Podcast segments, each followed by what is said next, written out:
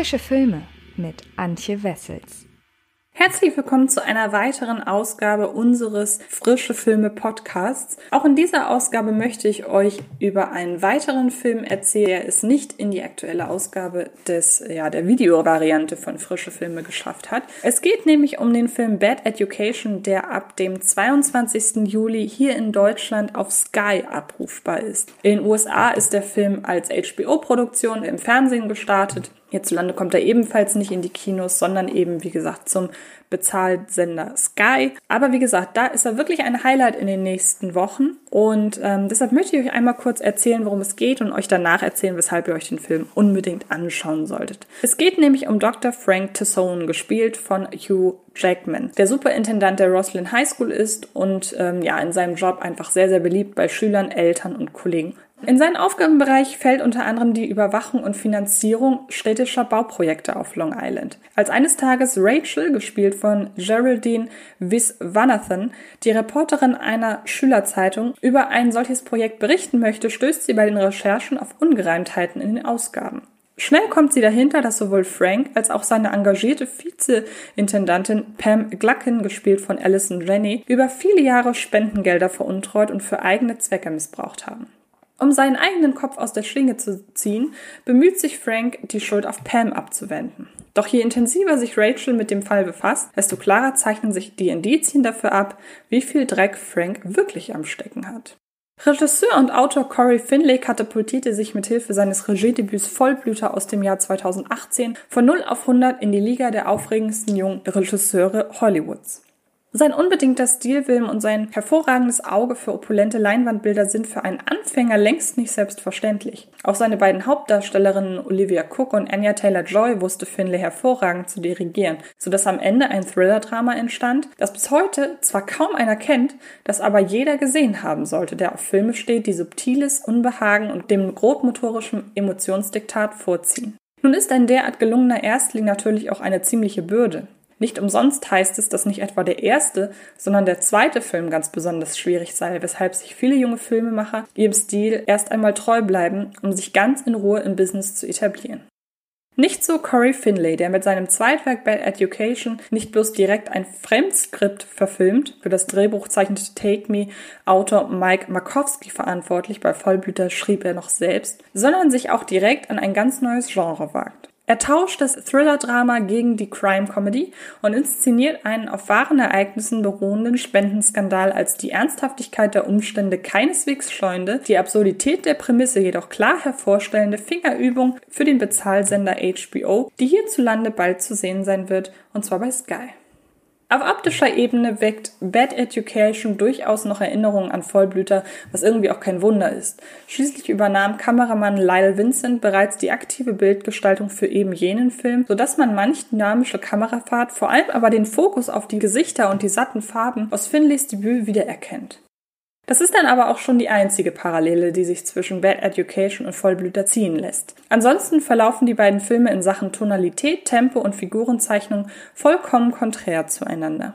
Im Mittelpunkt von Bad Education steht der gleichermaßen charismatische wie beliebte Frank, der mit so ziemlich jedem in seinem Umfeld gut auskommt und dieses Ansehen sichtbar genießt. Ihm zur Seite steht die nicht minder selbstbewusste Pam. Kleine Szenen zu Beginn des Films deuten an, dass beide zusammen ein eingespieltes Team sind, was die Macher allerdings im weiteren Verlauf konterkarieren, als sich Frank zu seinem eigenen Gunsten gegen seine eigentlich vertraute Kollegin stellt. Trotzdem stimmt die Chemie der sich immer wieder erfrischende Dialoge zuwerfenden Kombination zweier extrovertierte Sympathlinge, die sich auch über ihre Grenzen hinaus auf das berufliche Umfeld der beiden erstreckt, so hat Pam regelmäßig das Haus mit Gästen voll, während Frank selbst Highschool-Absolventen von vor vielen Jahren wiedererkennt. Ein krasser Unterschied gegenüber den verhalten untereinander interagierenden, die umweltscheuenden Teenagern in Vollblüte. Auch in Sachen Pacing wird Bad Education wie die Antithese zu Finlays Vorgängerwerk setzte der Filmemacher dort noch auf bisweilen in einem Take gedrehte, sehr üppige und nicht selten verklausulierte Dialoge, aus denen man sich die Hinweise für das Seelenleben der beiden Jugendlichen sowie jene auf die sich andeutende Katastrophe im Finale konkret herauspicken musste, ist Bad Education nun alles andere als subtil. Und das ist nicht etwa negativ zu verstehen, sondern ergibt sich ganz selbstverständlich aus den Inszenierungsmechanismen einer flott erzählten Skandalnacherzählung, die sich guten Gewissens in der Nähe von Filmen wie The Big Short, Vice oder Hustlers verorten lässt. Auf die insbesondere die ersten beiden Vertreter so berühmt machenden Metaspielereien muss man in Bad Education zwar verzichten, doch das atemberaubende Tempo, mit dem Finlay die hanebüchen Ereignisse nacherzählt, der stets ironische Habt ihr echt geglaubt, dass ihr damit durchkommt? Blick auf die Hauptfiguren. Und nicht zuletzt das penible Aufdröseln der Umstände machen Bad Education zu einem Fest für Liebhaber klassischer Journalistenthriller. Nur ohne die handelsübliche Schwere und Düsternis. Finlay inszeniert seinen Film durch und durch als Komödie, was sich hin und wieder verwässernd auf die dramaturgische Tiefe auswirkt. Doch letztlich fügt sich tonal eben doch alles stimmig zusammen, da das auf dem New York Magazine Artikel The Bad Superintendent basierende Skript den Überblick über die einzelnen Brandherde behält und es manchmal nur sehr wenige, dafür sehr präzise Beobachtungen benötigt, um das Ausmaß der Ereignisse gleichermaßen nachvollziehbar wie ambivalent einzufangen.